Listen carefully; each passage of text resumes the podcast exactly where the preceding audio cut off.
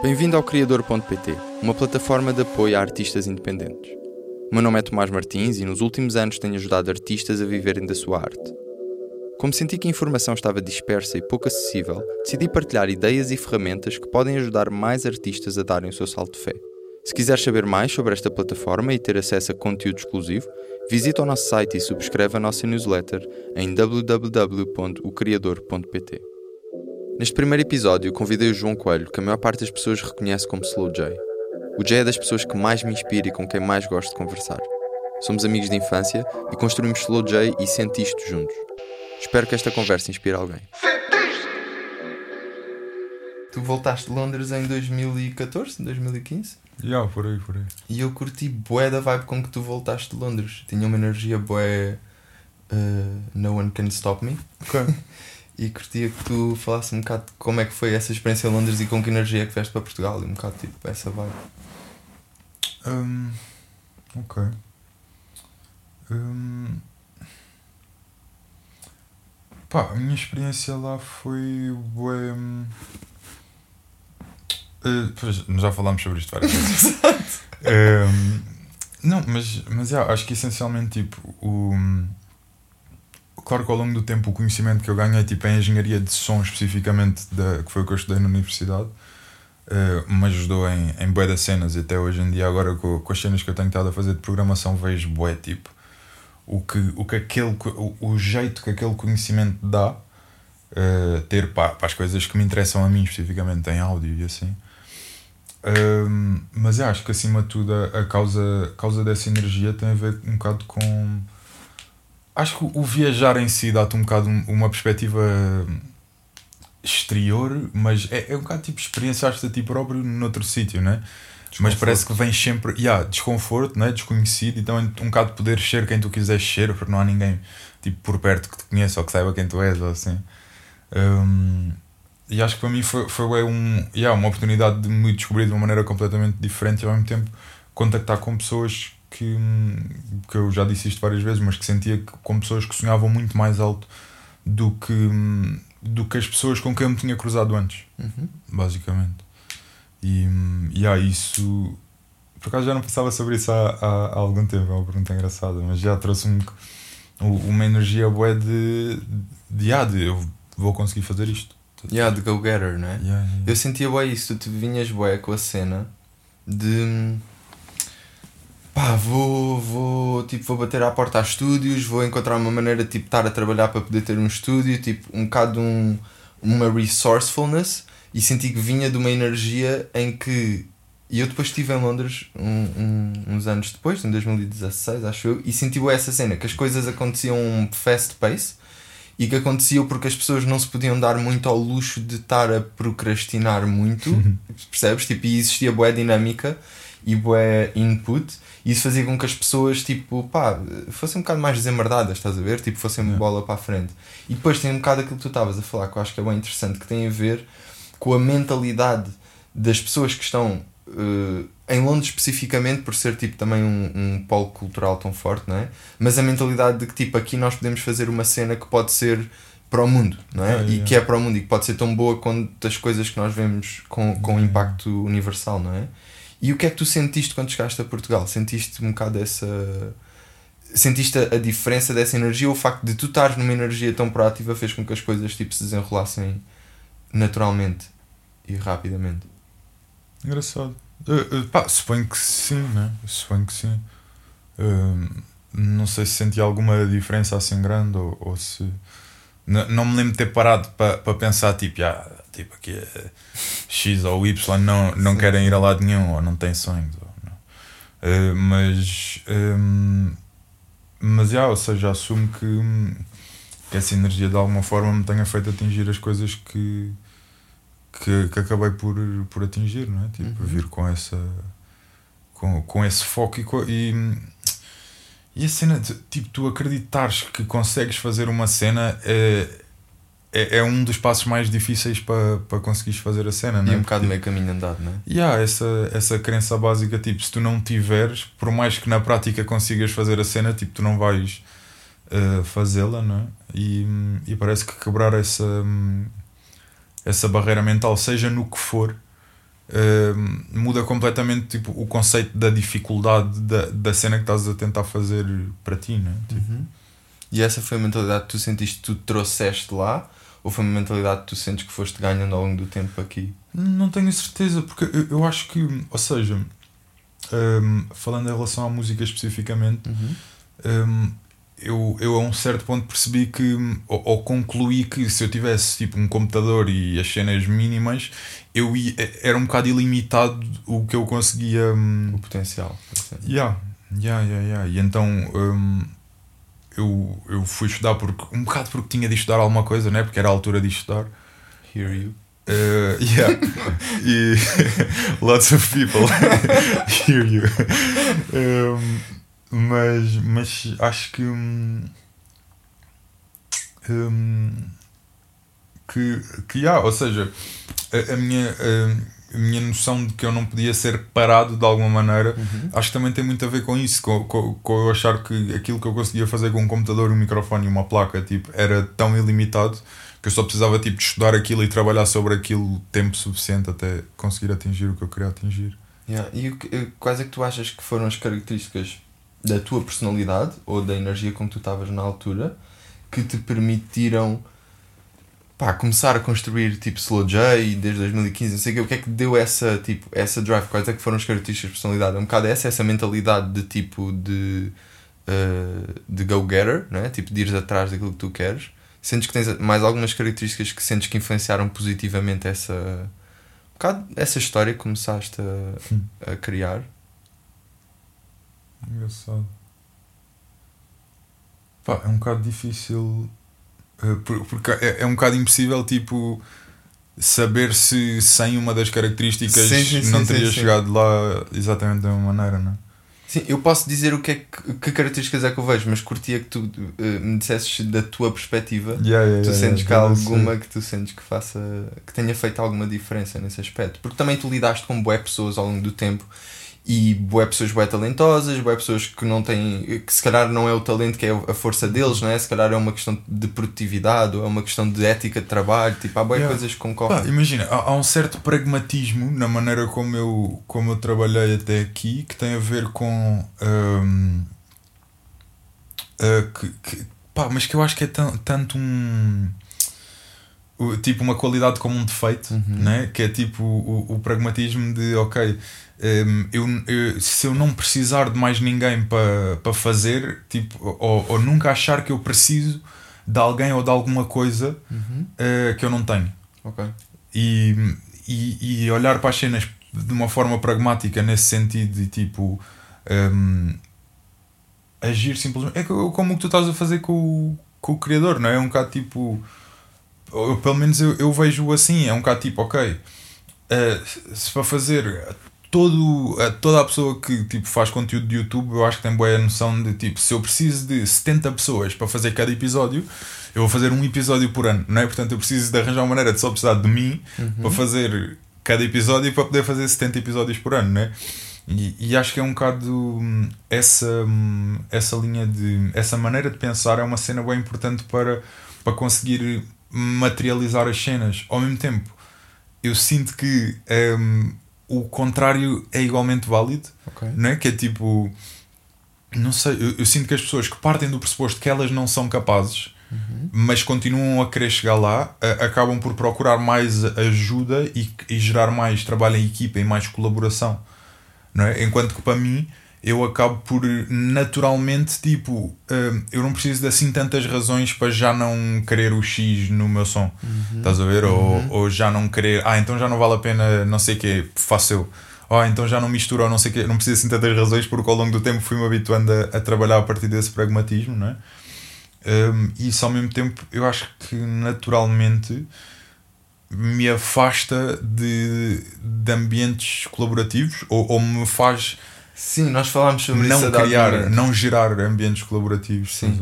Eu acho que tipo, fa- falas de uma cena que eu acho que é bem importante, que é a questão da mentalidade de abundância, não é? De resourcefulness, não é? Que é bem de género. Tu tens que partir do pressuposto que tu tens tudo o que tu precisas dentro de ti e à tua volta Yeah. para conseguir chegar onde tu queres chegar. E não podes começar a pôr barreiras que são tipo fora do teu controle para tu chegares lá. ao mesmo tempo, para tu chegares onde tu queres chegar, é difícil chegares totalmente sozinho. Não é? Vais sempre precisar de encontrar aqui e ali pessoas que te ajudem em determinados campos. Isso é bem engraçado, também vai, vai de acordo a uma das cenas que também acaba por ser o grande objetivo da razão pela qual eu estou a fazer isto, que é um bocado. Uh, primeiro, falar com pessoas que, que, que me inspiram e, e, e, de quem eu gosto, mas por outro lado, também para partilhar um bocadinho a ideia do que é que é uh, ser independente ou não ser independente e esse conceito de autonomia. Uhum. O que é que isso foi importante para ti? Pá, para nós, eu sinto que foi bem fixe ter a experiência de uh, ou ver, ver-te a fazer o teu próprio site uh, sermos nós a tratar da distribuição dos nossos próprios CDs e a falar com a fábrica e isso tudo, e perceber como é que tu, todos estes processos funcionavam, sermos nós a tratar do upload e das capas e de irmos nós encontrar o designer para ir fazer, e isso é tudo um, um conceito que eu acho que que parte muito dessa ideia e dessa mentalidade de tipo, ok, se calhar eu não tenho todos os, os skills neste momento para fazer, mas ou vou aprendê-los ou vou, através das pessoas que estão à minha volta, encontrar quem é que poderá tipo, ajudar-me a chegar aqui, mas sempre mantendo uma mentalidade de autonomia e independência. Uh, do género como estavas a dizer, tipo, eu não preciso de uma editora para ser bem sucedido, eu não preciso de ter tipo, um videoclipe de 15k para ser o melhor videoclipe e essa mentalidade é bem importante. O que é que é para ti, um, ou porque é que foi importante para ti manteres independência? Ou, ou é ou não é? Um, uh, independência em relação a editoras? Uh, podemos falar sobre isso, mas eu acho que eu estou mais focado num conceito de tipo, ok, um, se tu construires uma. Se tu abdicares de uma editora, tu abdicas de uma estrutura, sim. Mas isso põe-te em contato com, ok, eu tenho que criar a minha própria estrutura, não é? Uhum. De maneira a eu conseguir estar focado na parte que me interessa, perceber em certos momentos que skills é que eu vou ter para conseguir ir mais longe e para um bocado tipo fill in the blanks da, uhum. da, da, estrutura que estás a construir, mas precisaste construir uma estrutura. Uhum.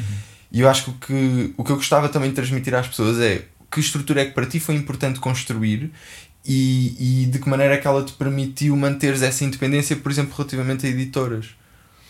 Pá, é assim. Hum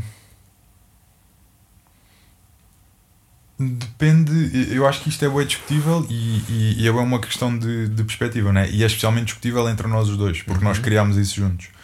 Mas, um, na minha visão, nós só criámos uma estrutura a partir do momento em que quisemos incluir o Papillon e dar ajuda ao Papillon. Uhum. Porque enquanto eu, um artista independente, hum, hum, acho que nunca foi preciso grande estrutura para, hum, para, para fazer as cenas uh, funcionar. Uhum. E, e o nível de complexidade nem, nem era assim tão, tão grande, não é? Tens um bocado tipo o que é que tu precisas na estrada. Um, e nós aí sempre trabalhamos com a agência, com a Radar dos Sons, um, que nos deu bué um, knowledge, tipo, quando nós éramos bué da putz e não tínhamos noção nenhuma do que é que, o que é que vai ser a estrada, o que é que vai ser dar concertos, o que é que torna um concerto um concerto consistente que é igual em todo o lado ou muito parecido uh, em termos da qualidade do som, uh, os aspectos técnicos, essas cenas, o que é que uh, alugas uma carrinha, vais no teu carro, tipo, é, todas essas coisas que, que depois influenciam a experiência do, uhum. do concerto em si, né? Um, e acho que depois tens o lado de produção e edição um, que nós, nós os dois juntos e depois mais tarde com o Zizu também juntos, conseguimos sempre dar conta de. Uhum. Estás a ver? Não sei. Mas sentes. Mas lá está, ou seja, por exemplo, estamos aqui também a falar, ou muitas pessoas que nos podem estar a ouvir, podem ser pessoas que estão numa posição, se calhar, de um ponto de vista, se tu quiseres, criativo, uhum. parecido com aquele onde tu começaste. Uhum. São pessoas que, se calhar, têm a placa de som e o mic e o PC yeah. no qual gravam as suas cenas, e depois tu tens um processo que, que que, que, pronto, que, ou seja, que depois passa para a parte de mistura e masterização, que era um processo que tu já tinhas muita noção quando começaste a fazer o EP, uhum. porque se calhar um bocado pela tua experiência em engenharia de som e por ter estado tipo, tão perto desse mundo, mas portanto tu tinhas já alguma capacidade de levar o teu produto do, da ideia até ao master, yeah. estás a ver? E depois ent, entraste no momento onde tínhamos tipo Porto Escala foi o primeiro, mas depois às tantas tínhamos o EP na mão Yeah. e tivemos que perceber, ok, o que é que vamos fazer com isto? Como é que vamos tipo, pôr isto cá para fora? Como é que vamos mostrar isto ao mundo? Uhum. é? E, e tu aí, tu sentes que eh, tu sentes que as pessoas que estão nessa posição com, uma, com um master na- nas mãos, qu- quais é que tu sentes que podem ser tipo as prioridades dessas pessoas, o foco desses artistas? Estás a ver? Não sei se estou a ser eh, concreto o suficiente. Sim. Hum, o que é que eu acho que deve ser o foco? Uhum. Hum, ou seja, eu primeiro acho que está. Vai sempre haver variações, né? Está tá bué, tá bué dependente da, da experiência de cada um e eu tenho a minha eh, experiência especificamente. Mas. hum,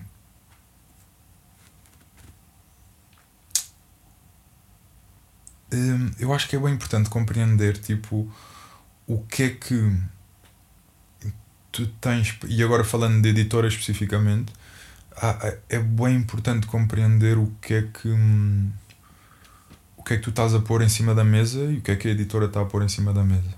Eu acho que isso tipo é, é- lá está é, há, há bons deals e maus deals. Não, não há deals. Uhum. ponto né? É, há Uhum. bons e maus deals. E hum, e pelo menos na minha visão se tu não tens nenhuma leverage quando vais para uma negociação uh, normalmente vais sair a perder Um, no meu, no meu minha maneira de, de ver as coisas não é? se tu não tens um, sei lá um X número de vendas ou de visualizações ou de atenção de coisa e vais assinar um deal obviamente a editora um, não vai sentir que precisa te dar assim tanto assim em tanto. troca Uhum. um, para, e, mas antes disto, eu acho que até há, há uma coisa mais importante um, que é bué tu, tu compreenderes à tua volta que recursos é que tu podes um, Mobilizar? Yeah. Yeah, eu, eu acho que isso é, é bem importante, tipo, na tua família, nos teus amigos, tipo, logo, logo à tua volta. Um, O teu círculo de influências de alguma maneira, não? yeah, por acaso, agora não para divergir imenso, mas Mas eu, lembro que estava a ver um documentário sobre, hum, uh, sobre a cena de grunge. Uhum. uh, uh, de. Como é que se chama? É em Se- Seattle, se não me engano. Pronto, terra dos Nirvana, de uma data de bandas Ok. de grunge. Que rebentaram todas, tipo, mais ou menos ao mesmo tempo. Grunge rebentou, tornou-se mundial. Tipo, os Nirvana tiveram em número 1 um com o Smells Like Teen Spirit à frente do Michael Jackson. Tipo, cenas que ninguém tipo, previa minimamente. E. hum, E. hum, eu estava a ouvir. Epá, não me lembro do nome da banda. Uh, yeah, é uma banda clássica de grunge. Mas pronto, tinhas um dos gajos, tipo o baixista ou o baterista, a dizer que.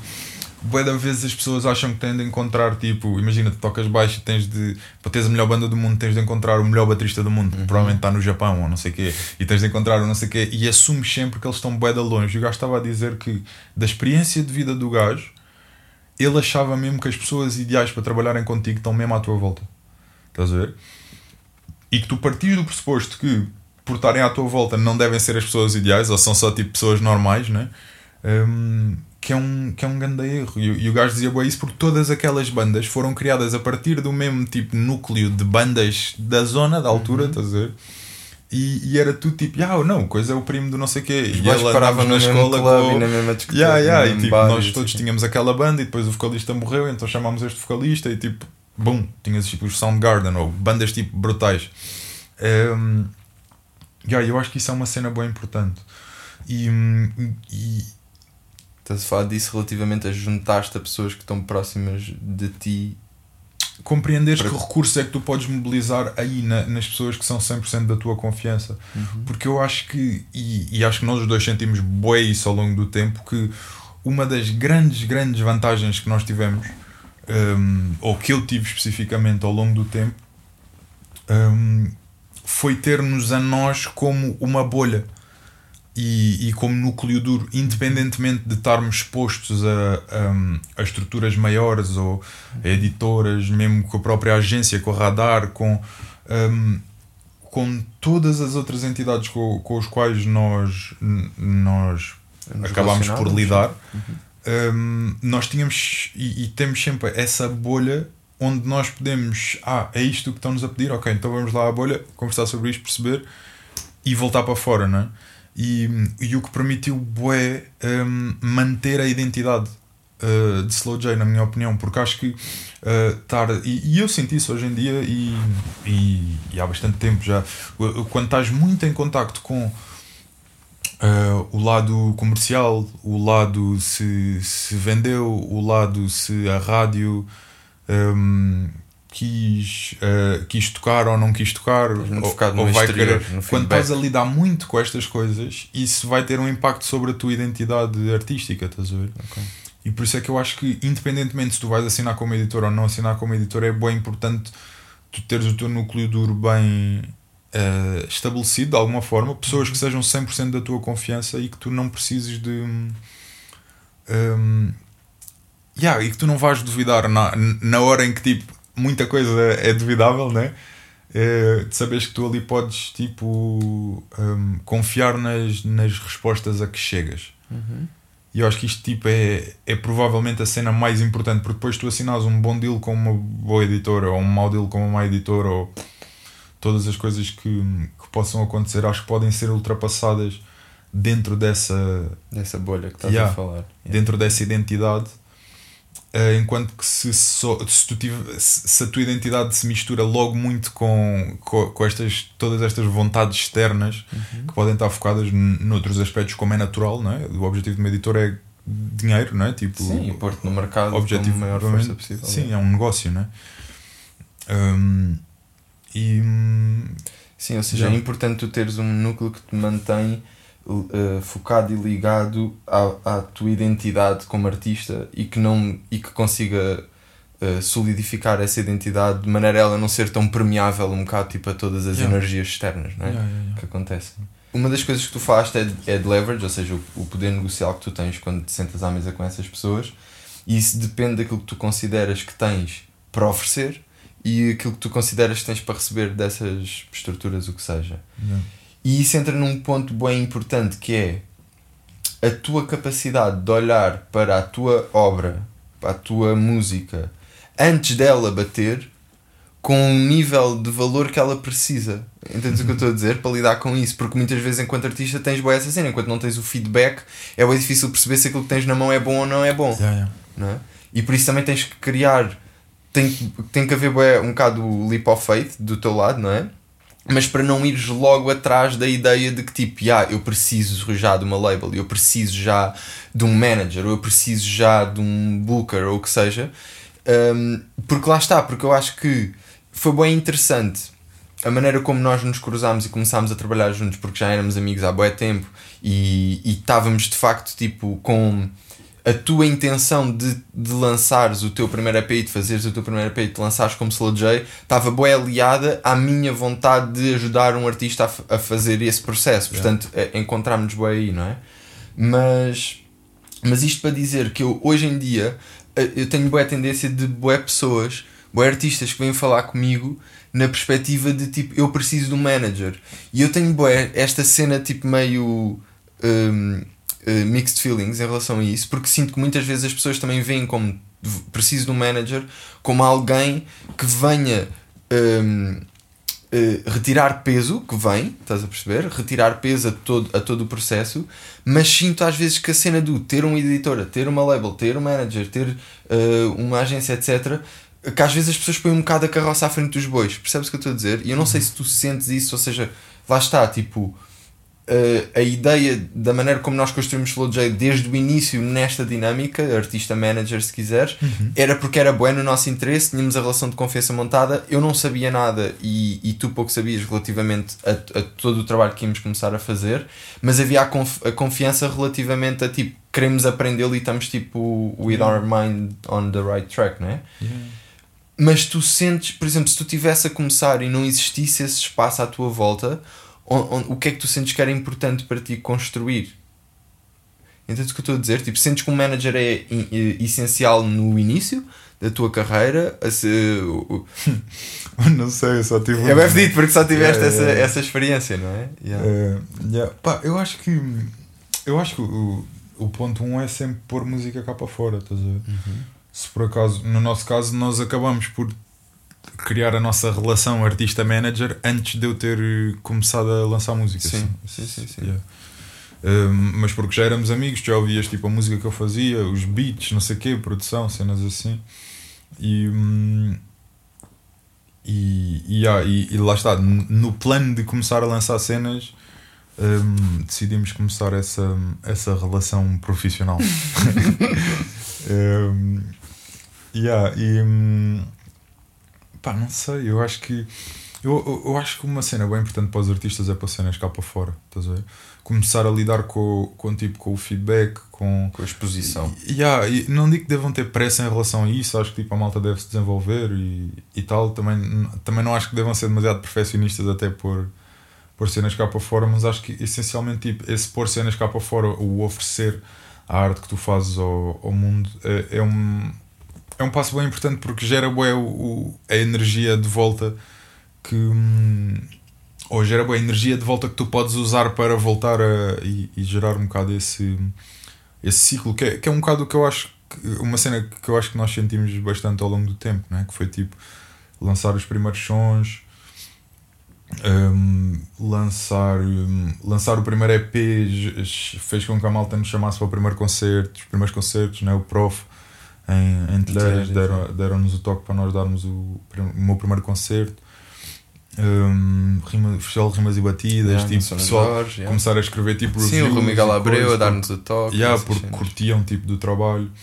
Um, e, e tivemos aquelas pequenas datas que se calhar para o mundo, né? se calhar se fosses até ao Porto, ninguém me conhecia na rua, nem sabia lá o que, é que era Slow J, mas tipo, é, foi um grande step up para quem nunca tinha uhum. né, feito nada.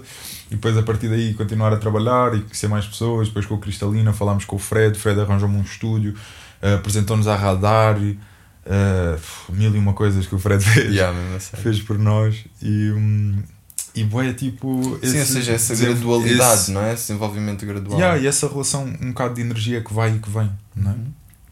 Uhum. Um, uh, com, com o oferecer de alguma forma da, da arte ou do conteúdo ou do teu trabalho, não é? Um, daquilo onde tu pões o teu, o teu suor. Achas que foi importante para ti começares a ver aquilo que tu fazes como o teu trabalho? As in, é a cena que tu fazes porque tu gostas e precisas, porque é uma necessidade de expressão é. tua própria. Qual foi o impacto que teve começares a vê-lo como este é o meu trabalho? Pá, não sei, nem sei se hoje em dia, se hoje em dia eu vejo como o meu trabalho nesse sentido. Okay. Mas quando eu estava a dizer o, o, o, o, fruto do teu trabalho, estou não, gacha, gacha. Ao, sim, sim, sim, ao, totalmente. Ao esforço, na, óbvio, na óbvio, óbvio, Mas isso fez-me pensar não, essa cena que é o quão é que a partir do momento em que uma cena que tu gostas começa a ser a tua obrigação profissional, até que ponto é que isso tem ou não um, um eh, faz ou não um backlash. Claro. Percebes? Tipo. Claro que vai fazer sempre. E, e, e nem é só o. Se pensares, imagina, todo, todo músico, assumo eu, adora ouvir música. Ou com, começa por ser alguém que adora ouvir música. Uhum. E tipo, tu deixas de de gostar assim tanto de ouvir música. Começas né? a ouvir tipo... música como o realizador vê filmes. Sim, é tipo... mas não é só isso. É tipo, imagina, é, eu adolescente uhum. tocava guitarra e passava tipo de acordar ou adormecer a ouvir, música. Uhum. Mas todos os dias, estás a ver? Todos os dias, ou no rádio, ou nos fones, tinha o Discman, ou Walkman, ou whatever. E estava hum, sempre a ouvir.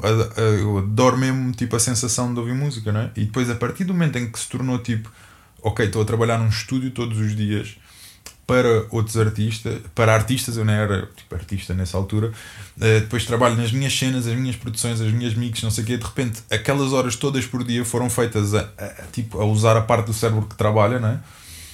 E também tens a sensação de, de tens sensações que se, é rewarding de quando estás a fazer música consegues fazer uma cena curtes uhum, ou te uhum. impressiona. A, a, arte a acontecer também é rewarding, mas perdes tipo quase completamente é, tipo, eu saio do estúdio e não vou. Sim, não aquele prazer música, puro tipo, de ouvir música. Yeah, só. Yeah, yeah, Bem raramente, tipo. Yeah, eu eu lembro-me, por exemplo, depois de, do Augusto ter nascido, o meu filho de como eu não estava a ir ao estúdio durante os primeiros pai, três meses ou uma cena assim, lembro-me da sensação de voltar a ouvir música quando estás a sentir emoções fortes, estás a ver? Tipo, estou chateado ou estou coisa e ponho tipo música agressiva, uma cena assim, estás a ver? Yeah, aquelas cenas tipo, quando eu era adolescente, isso era sim, o meu dia a dia, era todo uh, feito tipo com. a soundtrack da tua life, não é? Yeah, é essa cena. Yeah, yeah. E depois quando passas a fazer música, uh, isso vai-se embora, não é? É fedido. Transforma-se. É, é uma cena bem fedida, yeah, mesmo com, com a cena tipo de. hum, hum, seja o que for que tu faças, tu começas a querer fazê-lo por seres público disso, não é? Mas a partir do momento em que tu crias a cena, tu nunca vais poder ser público da cena que estás a criar e então perdes totalmente a tua perspectiva de tipo, yeah, eu era capaz de fazer melhor, mas depois quando estás a fazer, não é? tu já não tens a perspectiva de público, portanto tu não sabes Tornas-te e já criador, outro gajo, portanto- tipo, yeah, outro gajo está tipo, ah, eu era capaz de fazer melhor. e é uma, yeah, uma sensação bem. Tu tens sempre de perder alguma coisa no momento em que te tornas tipo o Uhum. criador de. Yeah.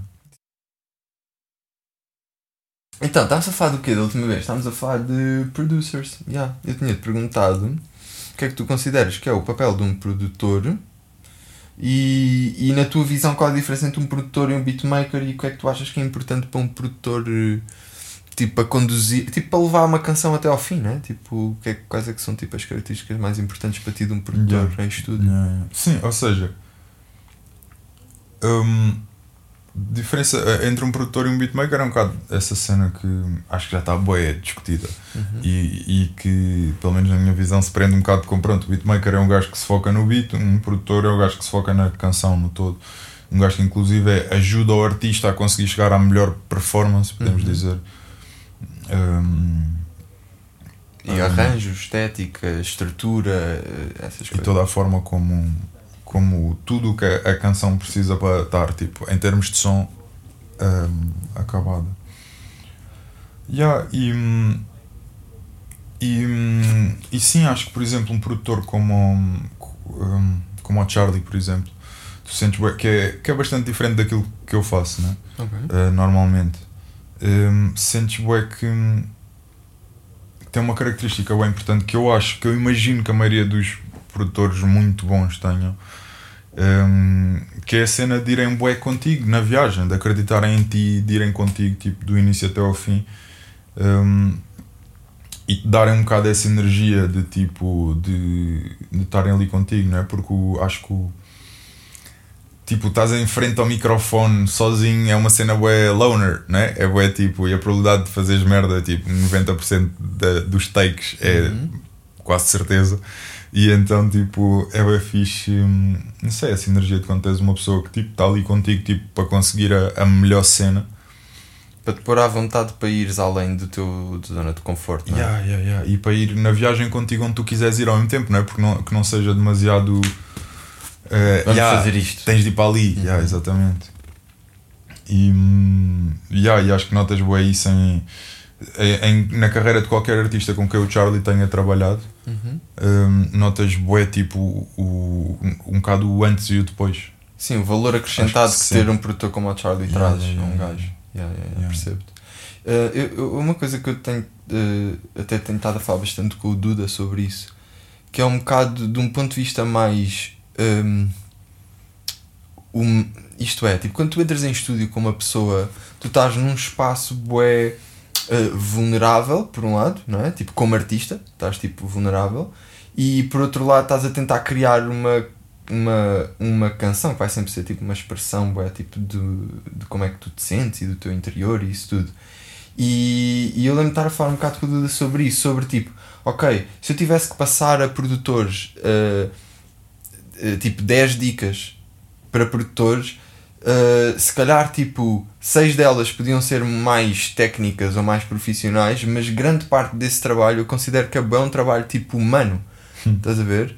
E, e, e de que a maior parte desse trabalho é exatamente a capacidade que tu tens de gerar e criar uma vibe onde o artista consiga, o artista e os músicos e todas as pessoas que trabalham ali para aquele fim, consigam, por um lado, perceber qual é que é o fim, mas, mas serem eles próprios e tipo, terem a sua identidade, sentirem-se bem naquele espaço.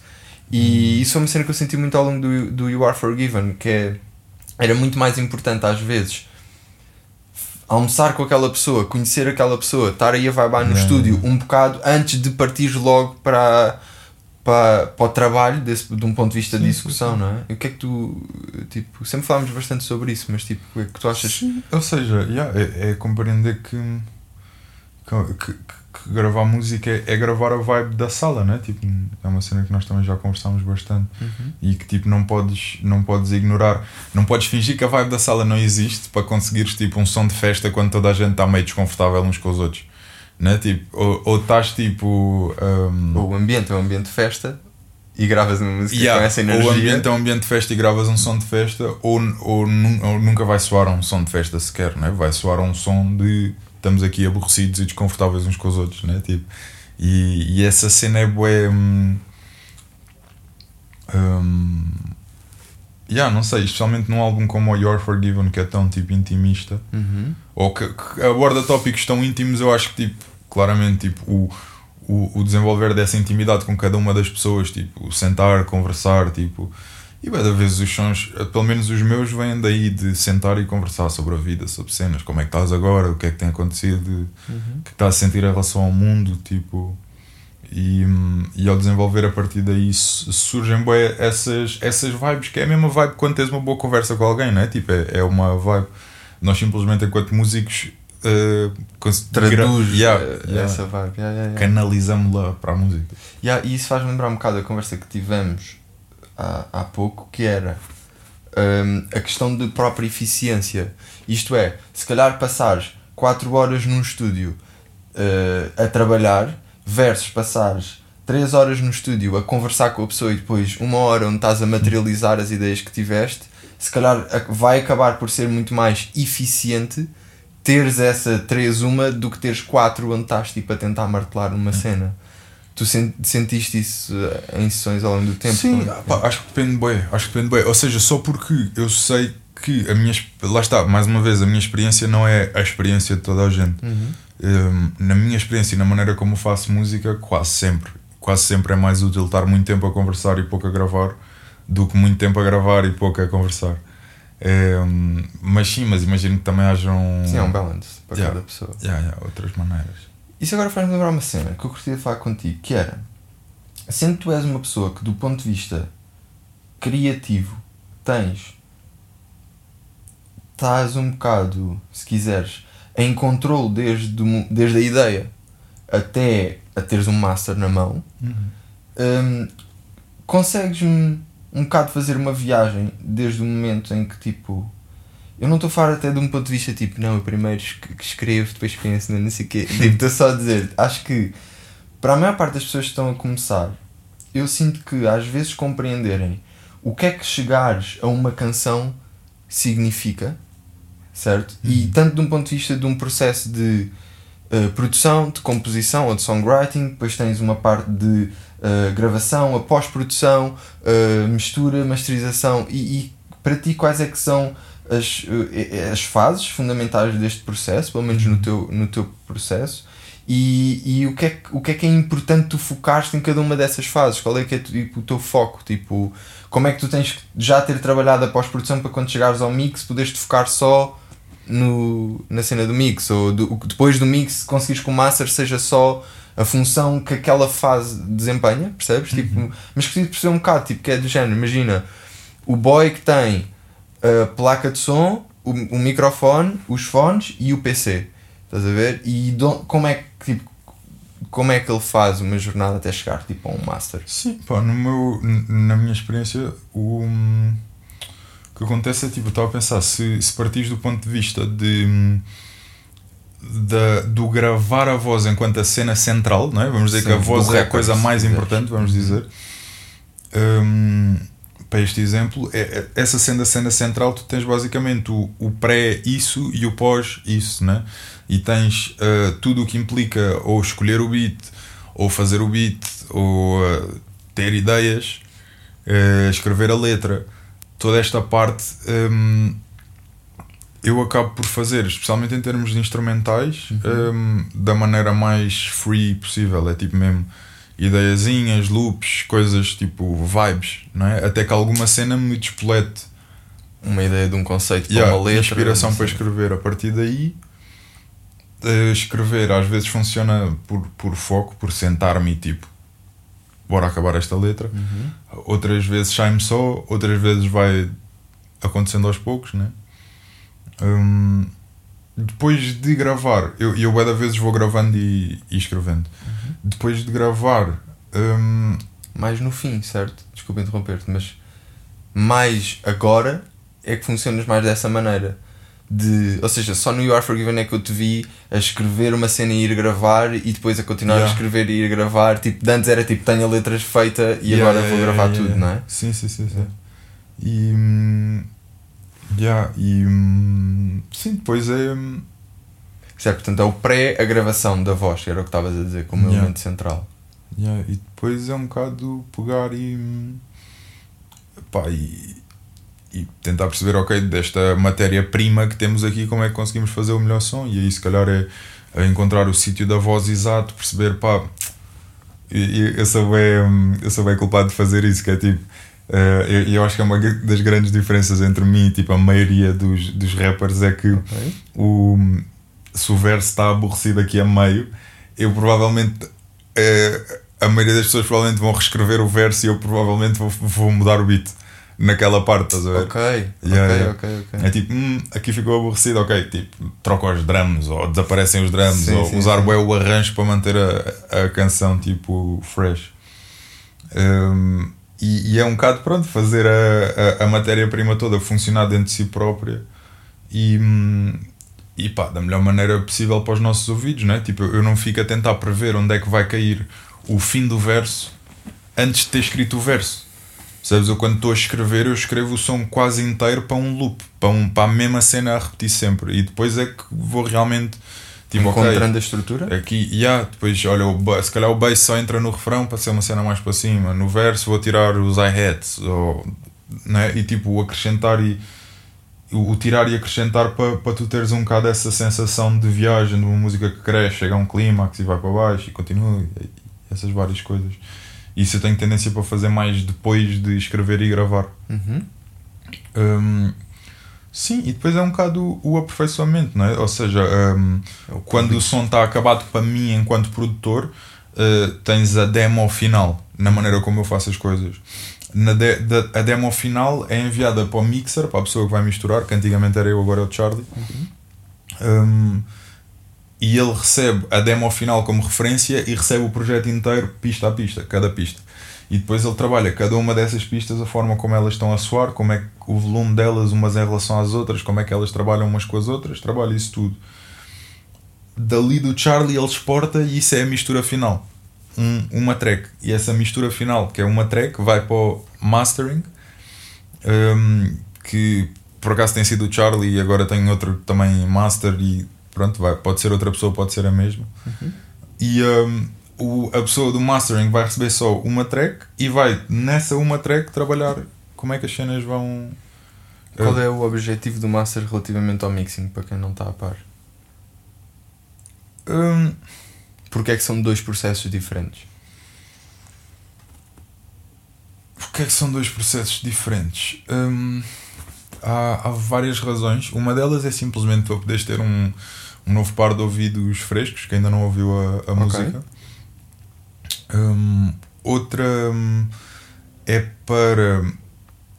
eh, tu, quando tens muita coisa para mexer, Uhum. normalmente, apesar de também te focares no todo, hum, vais ter menos foco no todo do que se só tiveres o todo para mexer. Uhum. não é? E então o, o, gajo do mastering é aquele gajo que está um bocado de mãos atadas porque tem só um fecheiro, ele não pode baixar a guitarra. Uma pista. Tem Não tipo, pode, yeah, tem uma pista e a partir dessa pista ele tem de fazer o melhor que ele conseguir. Um, tentando também ser sempre fiel ao passo anterior. Isto também é uma Uhum. questão no, no mixing, não é? Ser fiel à, à demo de alguma forma.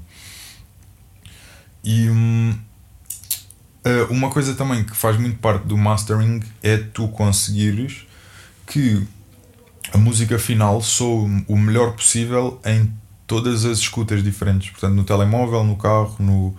Isso também é um dos grandes objetivos do, do mastering. Portanto, de uma cena que, que veio com 100 pistas, ele tem uma pista e tem de. é, na verdade são duas, é estéreo, mas. Ok. E tem de pegar nessa, nessa uma pista e fazê-la soar bem tipo, no máximo de, de sistemas de som possível. Portanto, o mixing é uma cena um bocado mais do som dentro de si próprio, uh, o equilíbrio entre os vários elementos do som, uns relativamente aos outros Yeah. lá dentro, Yeah, e yeah. o mastering é um bocado garantir que no output, tipo, quando a cena é ouvida, é ouvida Sim, sim. da maneira mais confortável em Sim, qualquer sítio. Todos eles são um bocado de pit stops de Sim, são check- de qualidade. Yeah, né? yeah, yeah, De- exatamente. De alguma forma. Claro que podem acrescentar muito hum, ao, ao processo, dependendo do tipo de pessoa, de qual é, quem é que é a pessoa que está a fazer, como é que. Sei lá, no caso de. hum, No caso do The Art of Slowing Down, o mastering Athens. salvou bué o. Yeah, foi o Chris Athens que fez o master e ele salvou bué o, o álbum completamente porque eu produzi, escrevi, Estavas tão dentro. misturei já ouvi, tinha ouvido mil vezes cada música e ainda fui fazer as misturas do álbum. Fiz as misturas do álbum numas colunazinhas boeda pequenas, não tinha um bass nenhum, tinha de imaginar o bass, né? tipo a, a misturar. Obviamente, tipo, ele só por estar de ouvidos frescos e ter uma escuta excelente e ser um mastering engineer com boa experiência, conseguiu tipo, ok, olha, o bass não devia estar aqui, devia estar ali. E a diferença foi bem grande, tipo, da- das minhas misturas finais para o master do gajo, por todas essas deficiências no processo atrás, esse checkpoint acabou por fazer uma diferença gigante. Claro que se eu for o melhor produtor do mundo, ou tiver o melhor vocalista do mundo, e tiver o não sei quê do mundo, e todos, e esses gajos todos fizerem a melhor produção do mundo, passarem ao melhor mixing engineer do mundo e ao melhor mastering engineer do mundo, tipo, provavelmente a diferença que vais sentir de stage para stage vai ser menor, não é? Porque já está tão lá, é? Já foi feito com tudo o, o budget do mundo, o melhor budget, tudo nas melhores condições. Provavelmente o mixing engineer não vai ter tanta coisa para fazer e o mastering engineer muito menos. Vai ser já só quase. Yeah, está a soar bem. Check, yeah. Stamping. Yeah. Gotcha, gotcha. Um, fiz, por falar nesse processo todo, como é que foi para ti um, fazeres a produção toda do álbum do Papi? Como é que foi essa experiência para ti? Álbum Não sei se alguma vez realmente falámos disto como tipo um balanço, you know? Mas tipo, percebes o que eu estou a dizer? final Tipo, yeah, balanço final, yeah, retrospectiva. Hum, pá, acho que. hum, Tu querias bué fazê-lo, não é? Tipo, tu, Yeah. Tu foste bué um bocado Não, para mim foi grande experiência e eu, e eu sinto, digo-te que ouvi o álbum tipo há, há uma semana atrás, Ok. parei para parei para ouvir e hum, eu acho que tipo, eu acho que eu como produtor há, aquilo é um, é um momento bué especial na, na minha carreira como produtor e acho que tipo tem ali beats puto.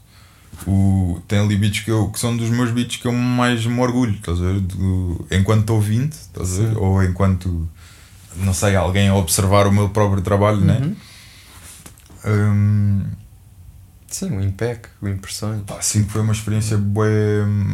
Foi uma experiência brutal em termos de simplesmente da experiência que foi humana, né? Trabalhar Estarmos aqui Papi. todos, todos juntos, estar a trabalhar com o Papião, nós pela primeira vez a fazermos um trabalho aqui no estúdio, Uhum. termos um estúdio grande para nós, né?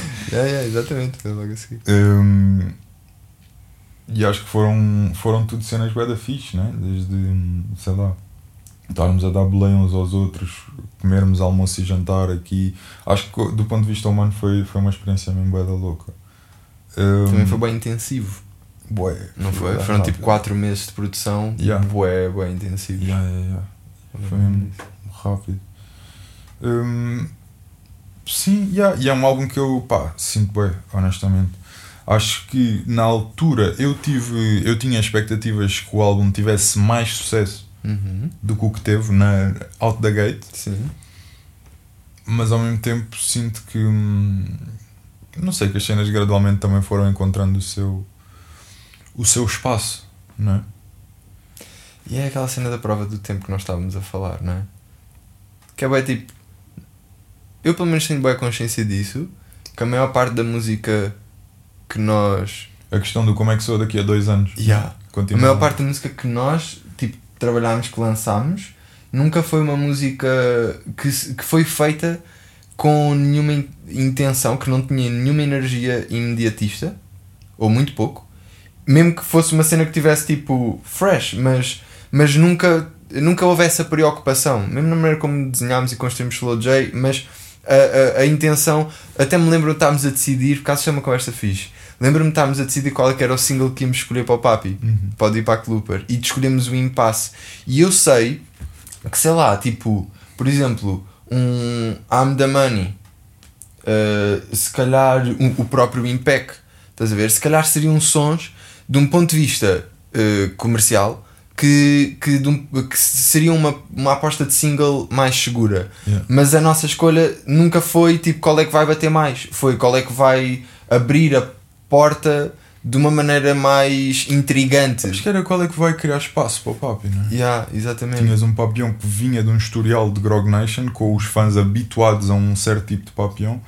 E Nós fomos tipo qual é que é a maior esquerda que podemos dar. Yeah, e qual é, que é, qual é que é a maneira das pessoas perceberem já tipo Que isto vai ser totalmente não é mais que mesmo que vem, yeah, yeah. Yeah, yeah. há aqui uma oferta de valor diferente. yeah.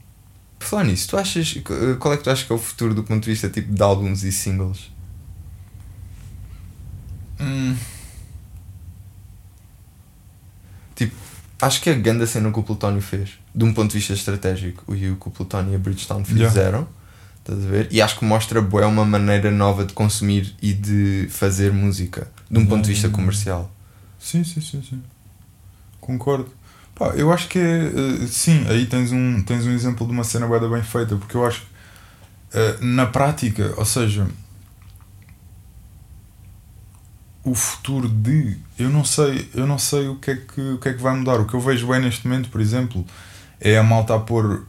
eh, não sei se já reparaste, que é tipo bué. hum, people a pôr bué de conteúdos para o mesmo som não é? Então, um som ao ser lançado vai ter um lyric video tipo uma semana depois, depois vai ter um videoclipe uma semana depois, depois vai ter o Challenge do TikTok. yeah, e o- a versão em anime Sim. e a versão em O acústico. quê, o acu yeah, yeah, yeah. Tipo, e os sons estão a ser bué trabalhados tipo um som bué, Bué bué, conteúdo. conteúdos hum, com se calhar menos investimento cada um, não é? Não é tipo todos thrillers, tipo movies mesmo Uhum. para o Michael Jackson, mas todos que se calhar com menos budget, mas tipo para estenderem um bocado a, a atenção sobre o, sobre o single.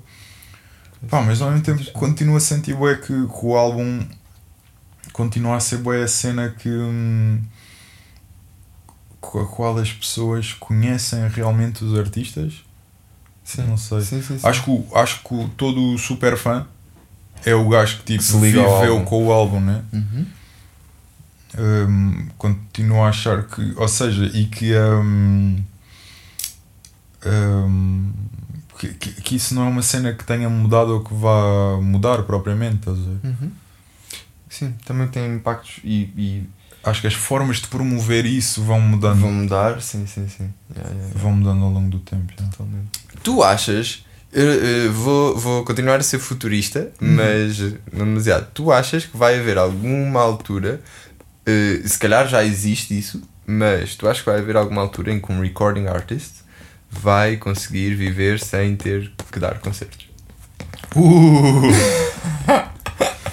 Hum, acho que já consegue, mano. Achas que já consegue? Yeah, yeah. Ok. Acho que já consegue.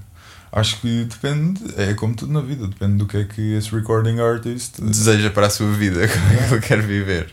Yeah, acho que se ele quiser conduzir um Lamborghini todas as semanas, Uhum. novo, eh, provavelmente vai ter de dar concertos, né? Certo. Ou não, quer dizer, Childish Gambino, não o vês a, a dar grandes. Sei lá, o Frank Ocean, que é o gajo. Não dá concertos? Pá, quase nada. Ok. Quase nada. Hum, pelo menos da minha percepção, né? Tipo, tens artistas que estão tipo, em tour permanentemente há imenso tempo. Sim, só que eu, eu acho também que aí muda um bocado o gajo antigamente, que era o, o por exemplo, a Whitney Houston, ela não escrevia, ela só cantava e a vida dela era cantar.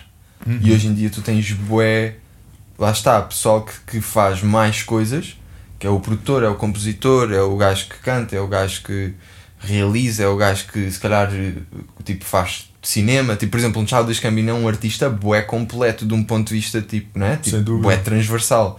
E isso faz com que se calhar ele não tenha que dar concertos para sobreviver porque fez a série ou porque, não é? porque realizou o filme ou porque, não é? E isso permite também ter bué fora da música, mas mesmo dentro da música, tu consegues que uma música da qual tu és, por exemplo, um autor, seja sincronizada para um filme e tu não tens que fazer nada, ou para uma publicidade e tu não tens realmente que fazer troca de tempo por dinheiro diretamente, Sim, sim, não é? sim, sim. E portanto há outras fontes de rendimento hoje em dia. Eu acho que isso é, é claramente importante e já é possível, mas também tem a ver um bocado tipo, ok, os concertos continuam a ser a maior fonte de rendimentos para os artistas.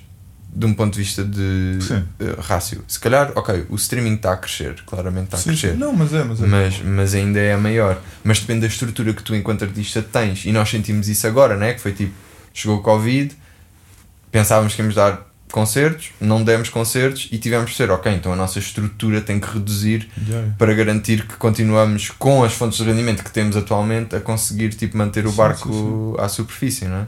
Sim, sim. Mas, mas achas que já é possível, portanto, para ti é tipo. Sim, eu, pá, mano, eu acho que boa gestão é, da, é daquelas cenas, é como tudo, né? Se não queres ganhar mais dinheiro, podes gastar menos. É tipo, Uhum. dentro de algum. uh, literalmente assim, não é? Se não podes gastar mais. Se não podes ganhar mais dinheiro, tens de gastar menos, não é? Se não queres ganhar mais dinheiro, podes gastar menos. É, é, bué tipo. Sim, sim, sim. Se não Hum. queres gastar menos dinheiro, tens que ganhar mais. Se não queres gastar menos. Já está bem enigmático, já. Não, mas pá, acho que é. hum, Yeah, é daquelas cenas tipo, é tipo a Tesla não gastar dinheiro em marketing de. hum, a um tipo de marketing qualquer que já não faça. Ok. Né? Hum, tu não vês tipo. Acho que é tipo os anúncios e cenas assim. Facebook, Instagram, essas E televisão, não Ok, tem. ok. Hum, e, hum, e é daquelas merdas, tipo, não é? É, é simplesmente uma forma diferente de operar na, na cena, né? Nós estávamos a. Tava, ontem estava a discutir com o Papi a cena de ser boeda. Tipo, os jogadores de futebol. Os gajos ganham boeda de dinheiro. Mas não há jogadores de futebol, ou pelo menos tu não ouves falar desses, se isso acontecer. nu- tu nunca ouves falar de um gajo que, tipo, ok, jogou tipo no Benfica e se esse gajo existir, mano, dá-nos o toque ao criador, nós queremos saber. Imagina, tu nunca ouves falar do gajo que teve tipo um ano a jogar no Benfica ou no Porto, na equipa Sim. principal, fez tipo um ou dois milhões, que é dinheiro suficiente para tu viveres o resto da tua vida, objetivamente. E tipo, ok, um ou dois milhões, tipo, tchau. Mas tipo, Estás a ver? do futebol? Yeah, é isso que tipo, imagina, com 21 anos, estás a ver? Tipo, Sim, ok, está ok, feito, estás tá a ver? feito, sim. Porque, tipo, é, é uma vida que custa bué ser jogador de futebol. Imagino eu que deve ser uma vida, tipo, que custa bué em termos de treinar todos os dias Físicos, e dormir àquela hora, yeah, yeah, comer, yeah. de estar em frente àquelas pessoas todas, ter de perform well, tipo, tem toda uma, não é? Bué- Tem bué Uhum. Aspectos, yeah. Uh, mas tu nunca. E, e, e eles fazem bué de dinheiro, portanto, há imensos jogadores de futebol que, tipo, na primeira época que eles jogam num clube grande, fazem dinheiro suficiente para o resto da vida. Certo. Mas tu nunca ouves falar de um jogador de futebol, tipo, Tá bom. que é isso? Já, deixar de dar concertos, estás a ver? É tipo, ok, tipo, we're good, porque todos eles de alguma forma também perseguem a. ou, ou os que têm esse tipo de sucesso normalmente são os mesmos que querem Os chegar mais perseguem longe longevidade. e que querem ser lembrados tipo, na história do futebol e que querem tipo, deixar uma marca, não é? Tipo, Uhum. isto tem mais a ver com essas coisas. Hum, e aí, portanto, acho que é, é o mesmo tipo de, de gestão hum, para um artista, não é? Eu acho que tu podes perfeitamente entrar com um endgame bem pensado logo ao início e sair cedo, continuar só a lançar Victorious. música. Não, tipo, continuar só a lançar música, mas estares tipo uh, chill de contas, não estás a Sim, precisar sim, de sim. dar concertos permanentemente, estar nessa Na roda de- do hamster. todos os anos, tipo, ok, agora fiquei sem dinheiro, agora vou dar mais 30, agora fiquei sem dinheiro, agora vou dar mais. Não é? Tipo, é, acho que é uma questão de, mon- de saberes também como é que montas a tua vida, como é que te organizas, como é que. Mas sim, eu acho que a era digital também acho que é uma era boa. hum, like exciting, tipo para, para os artistas, para todos os criadores, percebes? Yeah. Porque acho que não só te democratizou a parte de produzires, como democratizou-te a parte de tipo, não sei, mano, se, se nós tivéssemos lançado Slow J eh, 10 anos antes, estás a ver? Hum, Quantidade Jesus. de merdas que, que era tão mais difícil de fazer, não é? Não, não. Estávamos assinados por uma major. Estávamos claramente Yeah, assinados yeah, por uma estávamos, major. estávamos. Sim, sim, e isso é bem interessante. Com um mau deal. Provavelmente, mas com o que fosse. I just wanna put this shit out. É tipo, é o que for. Terias um- claramente um mau deal. É o que for. Yeah. Yeah, mas, mas got you. Por falar nisso, hum, que. Fuck, condução. Fantástico. Não, lembrei-me de uma cena que é. Porque tá, agora fizeste-me lembrar a cena do, do tempo Uhum. e do chegar rápido. E eu lembrei-me do The Art of Slowing Down e do Edward You. E curtia que tu faças um bocado do Edward You. Ou seja, do, do nome The Art of Slowing Down, não é? mas, mas na perspectiva do Edward Yu e que pronto, há um livro por trás. E eu gostava que faça um bocado sobre esse livro e, e porquê, porquê que foi essa tipo Yeah. a escolha. Pá, o. eh, a escolha teve a ver, por um lado, com a relação com, o- com o nome que eu tinha escolhido já, Slow J, um, tornando o conceito de Art of Slowing Down, tipo, ao mesmo tempo que, que o, o literal The Art of Slowing Down, o, o, apont, apontando a forma como aponta para o nome, funciona de uma forma quase autobiográfica, né? É tipo como é tipo aquele álbum que as bandas têm, que é o nome da banda. Sim, sim, sim, Tipo, sim, sim, sim, sim. Yeah. Yeah, yeah. E hum, É um bocado tipo o processo até te tornares Slow J. É um bocado tipo a, a arte de o processo pelo qual tu próprio passaste. ou o não é? processo de seres ou de crescer, ou de- Uhum, acho que é bem. hum, é- lá está, é autobiográfico por isso mesmo, né? Porque de vezes também o, o- os conceitos de Slow J são mais tipo aquilo que eu quero ser, não é? É mais o ideal que eu almejo chegar a do que o, Ok. quem eu sou, né? De vezes. E. hum, yeah, especificamente em relação ao, ao Edward. Um, ele tinha escrito esse livro chamado The Art of Slowing Down que eu li e de onde eu tirei a ideia tipo, de dar o mesmo nome ao meu, ao meu álbum e eu achei que tinha que era um livro com conceitos bem interessantes sendo que tipo não é que o conteúdo do álbum se ligue imenso ao conteúdo do, do livro Uhum. mas mas já, eu lembro-me na altura que Há premissas. Uh, sim, que tem, e que tem a ver um bocado com a compreensão. O, o livro fala bué do, do, do físico. Pá, eu também não quero fazer uma má representação desse livro, porque também, yeah, também já, li há foi à bué. boa. yeah. Yeah, mas um, eu lembro-me que ele falava sobre treinar atletas olímpicos e como eles conhecerem o movimento do corpo deles em câmara lenta, bué devagar, fazia com que eles compreendessem cada um dos músculos deles. E, hum, Quando eles estavam a correr bem rápido, por exemplo. e há, e, e que eles conseguissem coordenar mais músculos para trabalharem com aquela uma intenção só quando estavam tipo em alta performance. Por acaso não sei se era ele que dizia. Acho que era ele que dizia a cena de que a diferença entre ti a correr e o melhor gajo do mundo a correr é que não é tipo uma diferença muscular gigante, é a Sim. forma como ele consegue pôr to- todos os músculos deles a, a trabalharem para a mesma cena muito mais eficiente e muito mais em uníssono do que uma pessoa que não é um Isso corredor filosoficamente é bem bonito. profissional. Não é? clássico, clássico. Isso é que é clássico. Yeah. Yeah, yeah. Mesmo a sério. Sim, ou seja, porque tem a ver um bocado. Eu, eu, quando tu me falaste desse conceito, eu achei que isso era mesmo genial. Que era tipo, às vezes, para tu aprenderes a correr bem rápido e para tu aprenderes a ganhar momentum, tu precisas de de saber sustê-lo e saber tudo o que. Tudo que envolve uh, lentamente. Tipo, eu eu lembro de falares da cena quase que eles. O treino deles era qualquer coisa como se eles estivessem, imagina, suspensos ou de barriga para cima, uma cena qualquer, tipo, a, a, a mimicar todos, mimicar? A fazer todos os movimentos que teriam que fazer se estivessem a correr, tipo, Yeah, 100 yeah. metros, mas fazê-lo de uma maneira super, quase meditativa, quase tipo. Tipo em slow motion mesmo, não é? yeah, em slow Faz-te compreender bem tipo os. a mecânica, Yeah, yeah. yeah, isso é bem interessante. Um, uh, meditation, por falar nisso. Tens meditado? Uh, pá, muito pouco nos últimos, no último tipo ano e meio. Uhum. Mas por acaso, recentemente, uh, um bocado demais. Ok. Tenho estado a ler o livro do. O boy do Headspace. Yeah, o criador do Headspace, que não me estou a lembrar do nome dele agora. Um, mas estou a achar bem interessante. Ele é uma pessoa bem interessante. Eu acho ele uma pessoa bem interessante. Porque o gajo acaba por ser um gajo que é uma pessoa bem normal e ao mesmo tempo tipo, viajou o mundo Sim, como foi budista Tibete, ficou yeah, um monk, yeah, a yeah, viver yeah. em mosteiros e não sei o quê. Exatamente. E eu acho bem eh, interessante a forma como ele consegue um bocado trazer hum, trazer esses conceitos que são bué deep tipo, para a nossa realidade e, para, e pô-los de formas bué simples, bué, bué claras. Já estava-me a lembrar do nome do gajo. Como é que se chama o gajo? Andy Pudicombe. Yeah. Yeah, yeah, yeah. Esse gajo é. Yeah, gajo. Vi uma, uma, uma entrevista do gajo, acho que foi com o Russell Brand ou com o Joe Rogan, já não me lembro. Mas que é grande a pausa, tipo, tu veres a cabeça por trás tipo, de uma cena que na realidade é bem simples, mas está feita de uma maneira tão tipo. Não sei, tipo. Acho que a minha mãe ainda hoje usa o Headspace. Tipo, é a maneira dela tipo, meditar, estás a ver?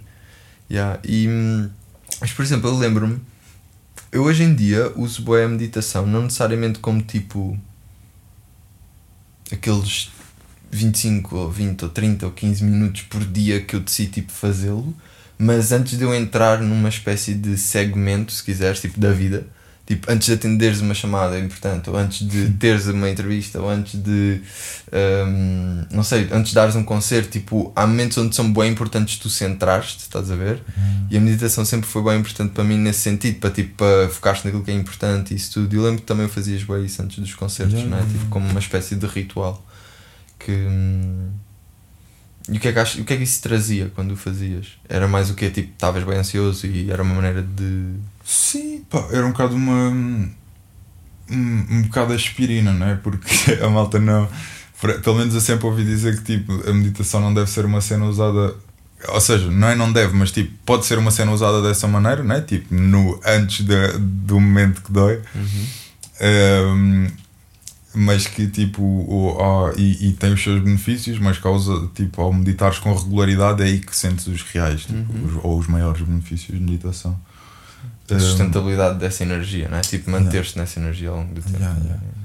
Mas, mas sim, eu sentia -se, ou, ou seja, o que eu procurava sempre era um bocado recentrar-me e recentrar um bocado as, as intenções para aquela noite, não é? Ou para aquele Uhum, concerto, tipo, uhum. encontrar, ok, o que, é que, o que é que nós viemos aqui fazer, não é? Tipo, o que é que. O que é que é importante? Yeah, porque, porque a, a ansiedade em relação ao início do concerto põe-te tudo e mais alguma coisa, né? Será que vou estar bem vestido? Será que. Minha voz vai pessoas- sair fixe? Yeah, será, será que as as pessoas vão gostar Será das que está notas? cheio? Será que. As notas da minha bela voz. yeah, será que não vai estar lá ninguém? Um, e recentrar um bocado nas cenas importantes, né? para também poder passar boa vibe não só ao público, como à equipa, ao nosso pessoal todo que está ali, não é? os músicos, e tentar, e tentar unir as pessoas também de alguma forma numa, numa cena que vale a pena, estás a ver? E Uhum. que vale a pena passarmos aquela noite todos focados nisso. E acho que sempre foi, sempre foi um bocado o, meu o, o, tópico das minhas meditações pré-concerto. E hum, quão importante é que achas que foi todo o processo? Nós estávamos a falar disso um bocado, mas tipo, qual é que é a importância de teres uma equipa técnica em quem tu confias, tipo, uh, bué competente do ponto de vista profissional, tipo. hum, porque era aquilo que estávamos um pouco a falar, não é? Tipo, tu começas e começas bué tipo, pá, és tu e os teus putos, de vez em quando te chamas tipo. Até me lembro, tipo, houve vezes onde tivemos que chamar tipo o Michael Knight para ser o teu DJ, porque tipo, nós nem tínhamos pensado nisso. Estás a ver, tipo, mesmo from the top. E depois às tantas, sobretudo quando começámos a trabalhar com a Radar e com o Fred, isso começou a, a haver bem um espaço de solidificar, tipo, fazer crescer a estrutura, né? E solidificar. E hoje em dia, se calhar, já não, já não daríamos um concerto sem um, um técnico de munição, sem um canoso nas luzes, sem um, um Yeah. Gui ou um Zé Bi, não é? E, ou sem um Paulinho como Roddy. Portanto, tipo, ou seja, há certas funções que quanto, quanto mais estrada fazes também, não é? mas por uma questão de quantidade, mas também um bocado de qualidade, em que a cena de teres uma equipa em que confias, onde há uma boa vaca, as pessoas confiam e tipo se compreendem umas, um- umas às outras, hum, que é bem importante para a experiência Sem dúvida. porque o pessoal passa bué tempo juntos, não é? Tipo, quando estás em estrada, passas bué horas juntos, tipo, Yeah. acabas por conhecer bué isso. Yeah, isso foi importante para ti, tipo, ao longo desse processo também, porque às vezes. Sim, tens de estar com pessoas que tu curtes, pessoas que, que te dás bem, pessoas que partilham essa. Um bocado a vibe, né? Tipo, que. que, que estás a levar. E. Mas é, acho que é o que estás a dizer. É tipo. Tu começas sempre da maneira que começares, ninguém tem de começar por cima. Mas acho que depois, a partir de um certo ponto, para conseguires manter uma certa consistência, uma certa qualidade né? Porque tipo.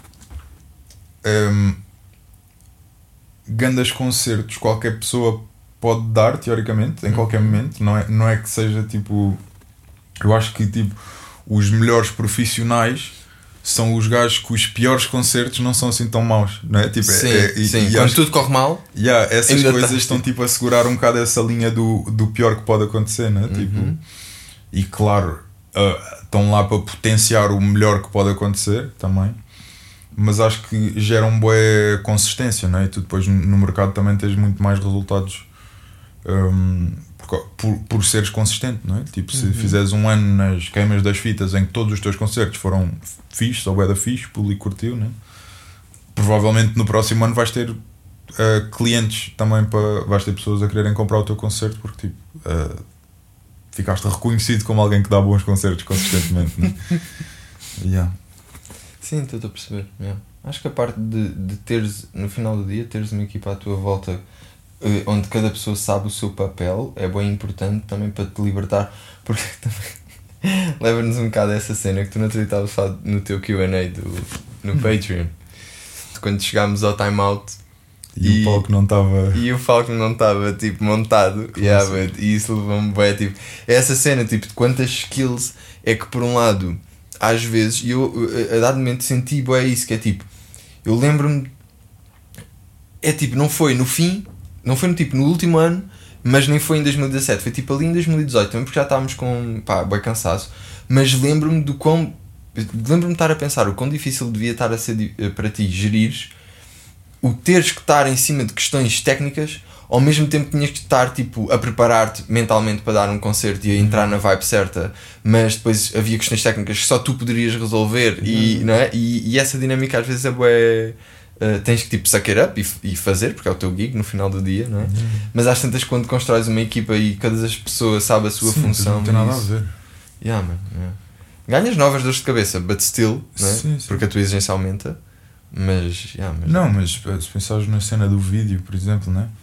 Yeah. Passei boia de tempo em que Bué. era sempre eu a montar o vídeo sempre e dava sempre problemas e só eu é que conseguia resolvê-los sempre, tipo, porque Exato. a solução era minha e era mal, má, uma má solução, É né? mesmo a padeiro, era aquela cena. Yeah, exatamente. But Depois, still. a um certo ponto, tipo, foi só tipo a diferença de alugarmos mais uma máquina, uma cena. Começámos a levar a mesa de Sim, luzes ou uma sim, cena mesa assim. de luz do. Yeah, yeah, yeah. E de repente, tipo, gastávamos mais 50 euros por concerto e, tipo, nunca mais tive de me preocupar com isso. Yeah, yeah, yeah, Isso é bem importante. E encontrar os, os trade-offs, né? É, Há uma certa altura em que gastar mais 50 euros não é uma possibilidade. Há outra certa altura em que é só estúpido não gastar esses 50 Sim, euros sim, e tipo, sim, sim, continuar a ter Sim, essas dores de cabeça. ao bolo, claro. Claro que sim. O que é que tens estado a ouvir? Desde o Givian. Desde a última vez que falámos. Foi o Givion, só teve a dar Givion mesmo. Pai, um mês, só dava Givion lá em casa. Não permitia outras coisas. Só estava a funcionar Givion mesmo. E anda chateado. Ouvir. Pá. Bué Lo-Fi Beats? Because you're doing them. Não. Só porque é agradável de ouvir. Ok. Julinho. Estive agora a inteirar-me do catálogo no geral. Acho que foi o último artista em que eu tipo viciei. Ok. E ah, pá. Já, não sei. Se mais coisas. Não tenho estado a ouvir muita, muita música diferente. Ok. E o que é que estás a ler agora? Uh, Agora, agora. Manuais de programação. Estou a ler o livro que disse há bocado, do Andy Pudicomp, do Headspace. Estou a curtir, estou a lendo aos poucos. Estou a ler uma série de ficção tipo a adormecer que é o Dune. Ok. Está a ser fixe. Uma série de livros? Já, estou no quarto, puto. Ok. Doente. Damn. Doente. Já. Sei porque é para adormecer. E depois um gajo, tipo, a minha cabeça fica tipo, Ei, o que é que vai acontecer? Mas é boa e eficiente, tipo, a, a, a controlar a minha hora de dormir. Ok. O, o tipo, o hábito de ler só é da bom. Funciona bem, bem para mim. Hum... Hum, Algum livro que tenha sido importante para ti? Para ti? hum, tipo artisticamente falando? Ou seja, tu normalmente que tipo de coisas é que lês? Lês cenas. Lês. Agora estás-me a dizer que lês ficção, mas normalmente quando falas comigo não costumas estar a ler ficção. Não, é não recente, é recente. Yeah. Hum, pá, boés, na verdade. Boés. Não sei se tem assim um livro em específico, tipo. O. uh, Lembro-me que curtiu é o Tao Te Ching na altura. Uhum. hum, o Conversas com Deus na altura. Nós temos toda aquela fase de, de livros na altura da Yeah, universidade. sério. E. hum, Chegaste a ler por si, Celestina? Yeah, yeah, yeah. Yeah. Também. Uh, não sei, porque também a maioria dos livros tem um bocado o seu momento ali. Yeah, isso totalmente. E tem bué- é isso mesmo. E tu incorporas certas cenas né? e levas contigo. Um livro que eu curti é o Seven Habits of Highly Effective People. Ok. Um, também me ajudou bué naquele momento específico, não é? Quais é que são os hábitos que tu te lembras? Uh, Ou que te marcaram mais nessa. Pá, ah, o, o sétimo, se não me engano, é o sétimo, que é, hum, que é o Sharpen the Sword. É uma, é uma cena que tipo, é um tema bué recorrente na minha vida.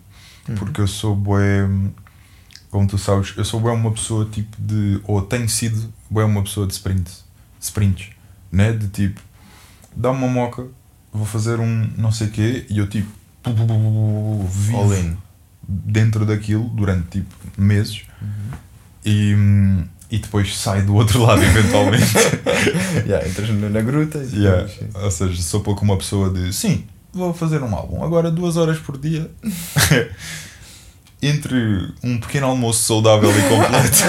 E um exercício matinal. Yeah, yeah, yeah. Vou fazer alguma composição à guitarra.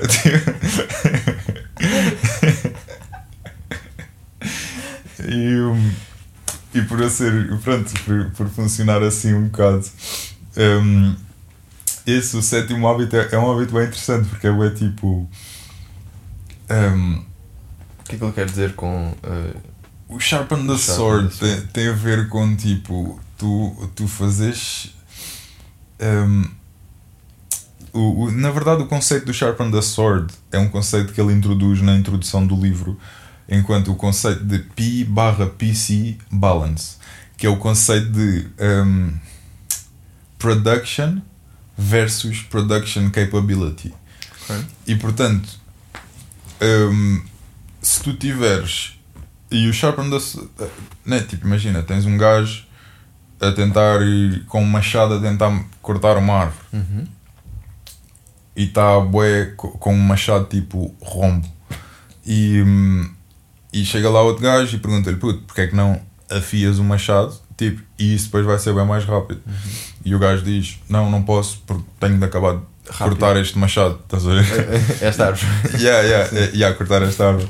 E é boa essa, hum, essa dicotomia, não é? Entre tipo a vontade de, de chegar ao objetivo, mas é, não é? tens tanta pressa para chegar a um sítio que te esqueces de meter gasolina suficiente. Não é? é tipo este tipo de, de conceito hum, que, são, que é bem recorrente na minha vida, exatamente por eu tipicamente funcionar bué por, hum, por sprints. Lá está. E o, e o Sharpen the Sword acima de tudo, é um hábito que te faz. Que, que o conceito desse hábito é exatamente tipo: todos os dias não te esqueças de fazer as cenas que. Que afiam a tua. Sim, e que te permitem que todos os outros hábitos continuem a funcionar eh, direito, né? Ok. E. Um, yeah, e não é que eu esteja a praticar minimamente bem a esta altura do campeonato. Mas, Mas a intenção está lá. não, é uma cena que me vem bem da vezes, que, me- que me- é, é bem recorrente na minha vida. Estava a falar disso com a minha irmã no outro dia porque ela também começou a fazer vídeos e estava a falar comigo sobre essa cena, sobre tipo a mentalidade que nós temos de work hard to, to get there, estás a Uhum. ver? Tipo no pain, no gain. Yeah. Um, e que às vezes ela estava-me a dizer, pá, estava um bocado a dizer que estava a chegar a um ponto onde não, não queria parar porque tipo tinha estabelecido o objetivo de tipo acabar naquele dia, Yeah. mas depois, como já estava a ir além da quase da, da production capability dela naquele, Yeah. naquele momento, às tantas o trabalho começa a ser tipo contraprodutivo, não é? Porque Yeah. estás-te a cansar bué a tentar cortar o tronco um, e não estás a conseguir realmente cortá-lo, mas tipo estás a levar, a levar até tipo ficares mesmo exausto. Yeah. E estávamos a falar bué sobre isso, sobre tipo o nível de exigência que tu precisas de ter para chegares ao resultado final, obviamente, mas o quão mais é importante tu teres uh, consistência e às vezes tipo small steps, tipo small checkpoints. Estás a ver? E tu estávamos a falar disso sobre a cena de dançar. Imagina se vens. Tu, eu acho que tu estavas-me Yeah. a falar de- desse hábito e estavas-me a falar a cena de se vens para o estúdio uh, uma vez, duas em duas semanas dançar 6 horas versus vieres ao estúdio todos os dias dançar, tipo, fazer tipo uma piruete, se calhar Uhum. vais acabar ao longo do tempo uh, com muito mais energia e com muito mais um, consistência no Sim, trabalho. isso não, não era, por acaso não era, Não era sobre esse esse livro Ok. em específico, era, Ok. era outro livro, o The Power of Habit. Ah, Mas ok, é. ok. Gotcha. Yeah. Fizeste-me lembrar que hum, hum, eh, ainda nesse tópico onde estavas, Uhum. que hum, hum, do, do livro do Jordan Peter, Peterson, o Ah, 12 o 12 Rules for Life, for Life, yeah, yeah, que também é bem interessante e onde ele aborda certas coisas tipo. hum, Make eh, your own bed. Yeah, ma- mas há, há, há conceitos bem, bem interessantes com a questão de se tu és um, um bom patrão para ti próprio, de alguma forma, não é? Porque tu tá- estás dentro da tua cabeça um bocado a lidar contigo próprio all the time e que nesses momentos quando tu te forças a, não é? Que, que és- quando és tu que não te dás o fim de semana para descansar, Uhum. não é? Uhum. Hum, que, hum, e, e onde é que está o limite, não é? Onde é que tipo. A liderança de ti próprio, não é um bocado assim? Yeah, e onde é que te começas a sentir a tomar mais de- decisões que vão contra aquilo que tu queres realmente porque chateaste o teu empregado, né? Tipo, porque foste um tirano. Desmotivaste-o. Yeah, yeah, yeah, Tiraste-lhe a motivação toda. Yeah, então é uma maneira bem, bem engraçada de olhar para a questão. Yeah, yeah, yeah, totalmente. E é bem, é, bem- é bem curioso essa cena porque. E, e isso fez-me lembrar uma, uma pergunta que é. Tipo, nenhum de nós teve propriamente formação em gestão, certo? Mas eu acho que tanto eu como tu, tipo, tanto eu quando saí da faculdade, como tu quando saíste da tua faculdade de Londres, tínhamos bué e sempre tivemos um bocado desse espírito de do it yourself, não é? Mas existe um, um bocado. Ou seja, acho que é bué. No final do dia é muito mais cansativo tu trabalhares das 9 às 5 a fazer uma cena que tu não gostas, mas eh, to be your own boss, né? tipo, trabalhares eh, para ti próprio, criares empregos, criares empresas, isso tudo, também tem um lado bué de. Pronto, também tem a sua própria exaustão e ficas muito mais encarregue desse lado, que é tipo como é que eu me motivo a mim próprio, como é que eu estabeleço os meus objetivos, como é que eu garanto que isto é, é sustentável, uh, tanto financeiramente como do ponto de vista energético, que tipo de pessoas é que eu preciso à minha volta, tipo, e esse tipo de decisões, quando, quando falamos, sobretudo tipo quando, quando eu penso e a razão pela qual eu comecei a fazer o criador, isso tudo tem, tem bem a ver com a informação. Um, pela necessidade ou pela, pela crença que eu tenho de que se houver informação e se a informação estiver simples e bem explicada, uh, as pessoas tomarão melhores decisões. Um, mas no final do dia vão sempre ser, uh, se tu queres criar uma cena tipo independente tua, tu vais sempre ter que estar ao leme de, da- das, das decisões que são tomadas, não é? Tipo, mesmo que tu delegues certas coisas, tu precisas estar constantemente tipo, a perceber o que é que tu lega- delegaste na outra pessoa, quais é que são as expectativas, que a outra pessoa sabe as expectativas que tu tens relativamente a ela, não é? Um, e acabámos por lidar ao longo de todo este processo com bué, com ter que aprender skills que um, não estavam propriamente na nossa job description, Yeah. percebes? Ou que tu não tinhas pensado antes.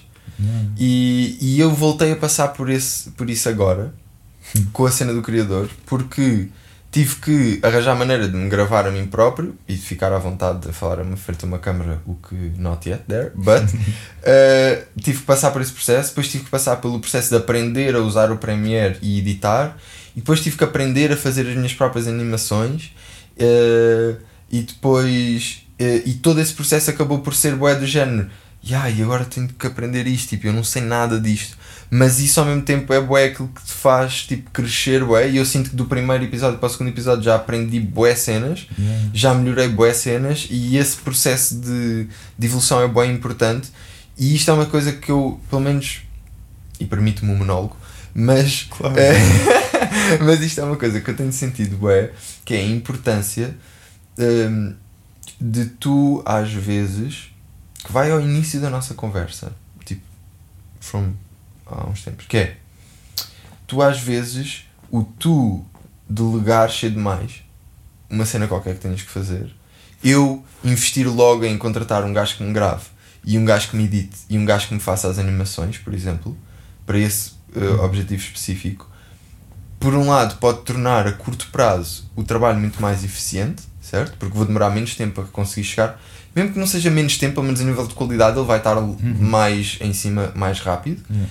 Mas do ponto de vista de sustentabilidade é uma é uma é, é- é pode ser contraproducente, não é? Por na minha eh, perspectiva por duas razões. Primeiro porque tu não aprendes aquilo que tu vais delegar. E se tu não aprendes o que tu vais delegar é muito mais difícil para ti saberes avaliar eh, como é que esse trabalho está a ser feito Yeah. pela outra pessoa, não é? Mas depois porque tu estás a impedir-te a ti próprio de passares por todo um processo de crescimento.